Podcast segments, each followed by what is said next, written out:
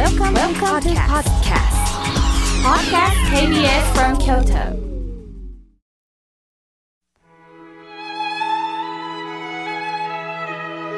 改めまして僧侶の河村明慶ですえ今日の法話のテーマは今一歩動けないという方へお話しいたしますまあ夏バテのせいか今一歩やる気が出ないという方もおられるでしょうえー、私事なんですが、私の今年の夏は、まあ、兄の入院、手術、また親友の休止があり、北九州と東京を一週間に何度も行き来した日々でした。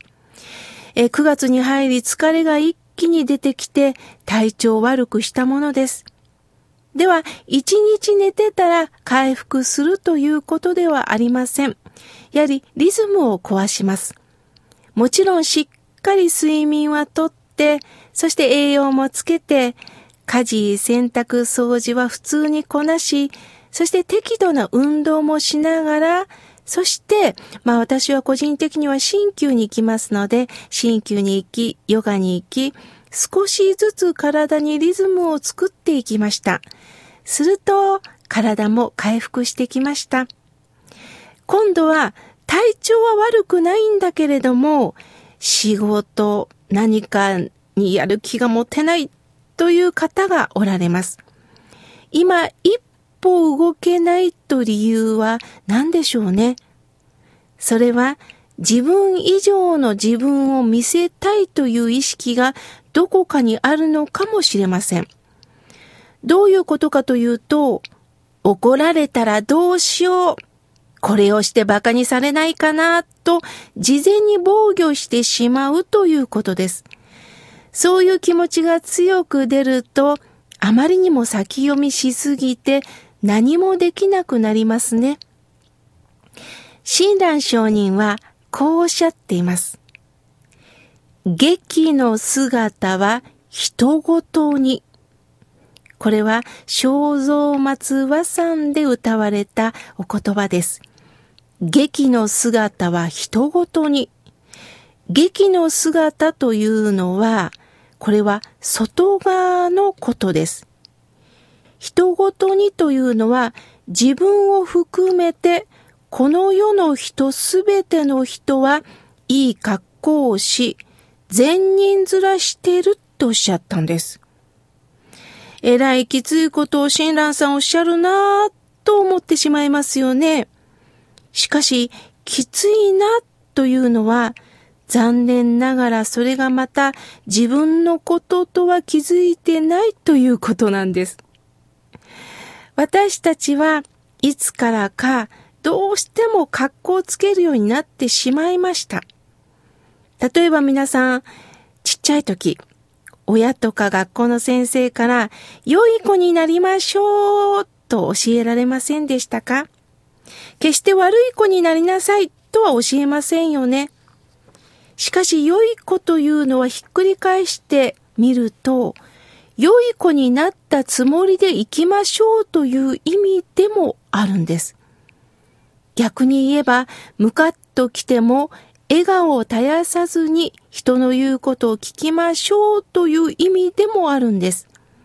ですから私たちは表面で良い子を演じ、格好ばかりつけていくわけです。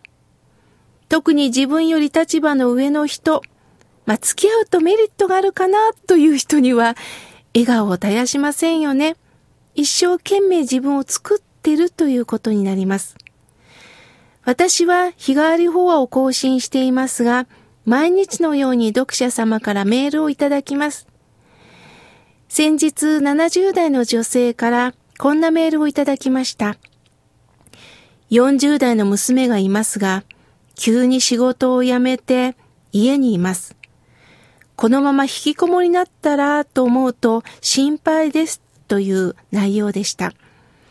私は彼女のお宅へ伺うことにしました。彼女は高学歴で優秀な方です。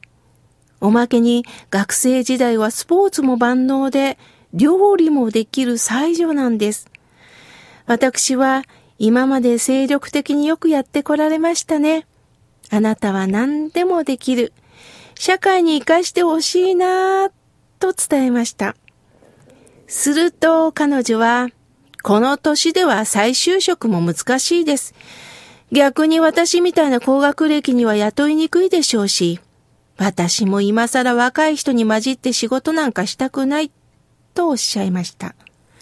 確かに新入社員という立場になれば、まあ若い人が上司になる可能性もありますよね。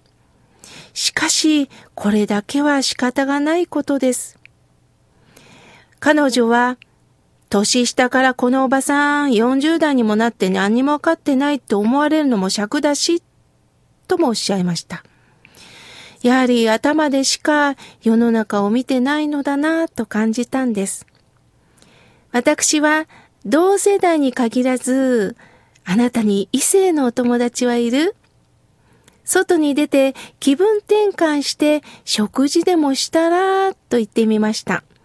すると彼女は会話合わないんですよね。と気はなさそうです。なかなか噛み合わない時間が続きました。私たちは20代であろうと、50代、70代であろうと、学歴があってもなくても完璧な人間というのはいません。格好をつける中に自分の格付けをしようとしてるんではないでしょうか。自分の基準をどこかで作り、それに満たしてないと認められない。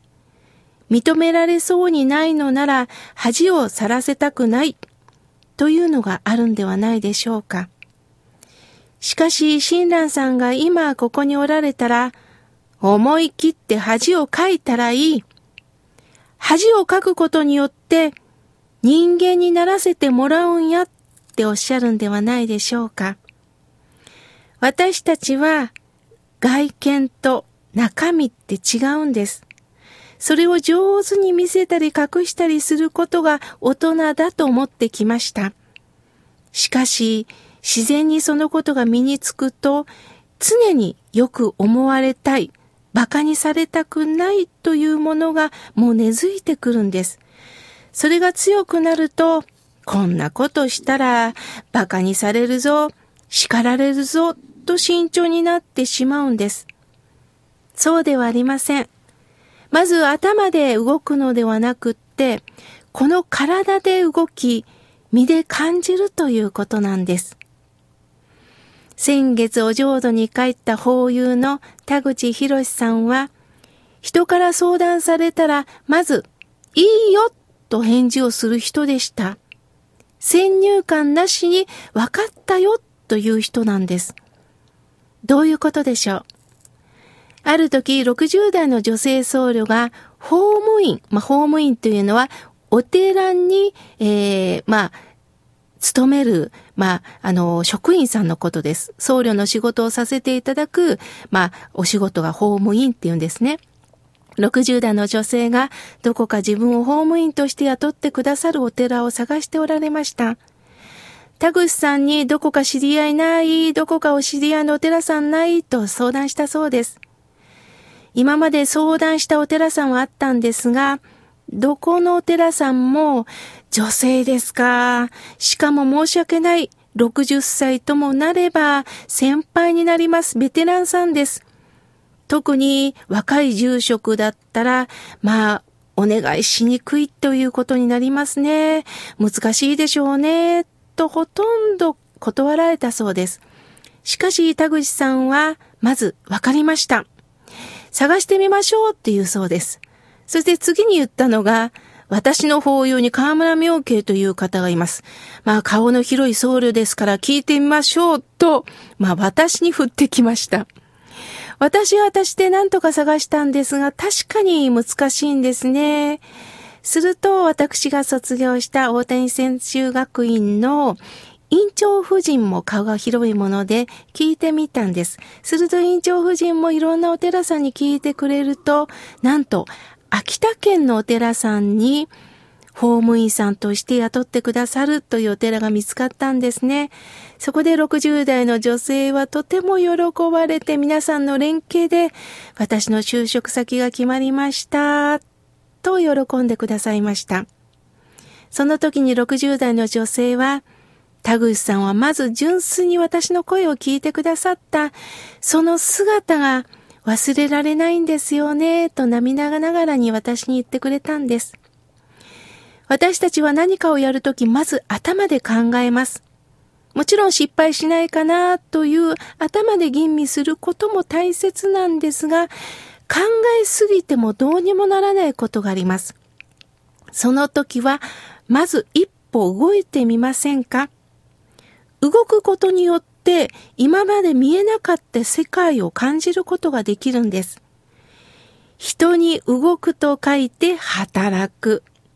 働けるというのは、まず身の感動から味わうことなんです。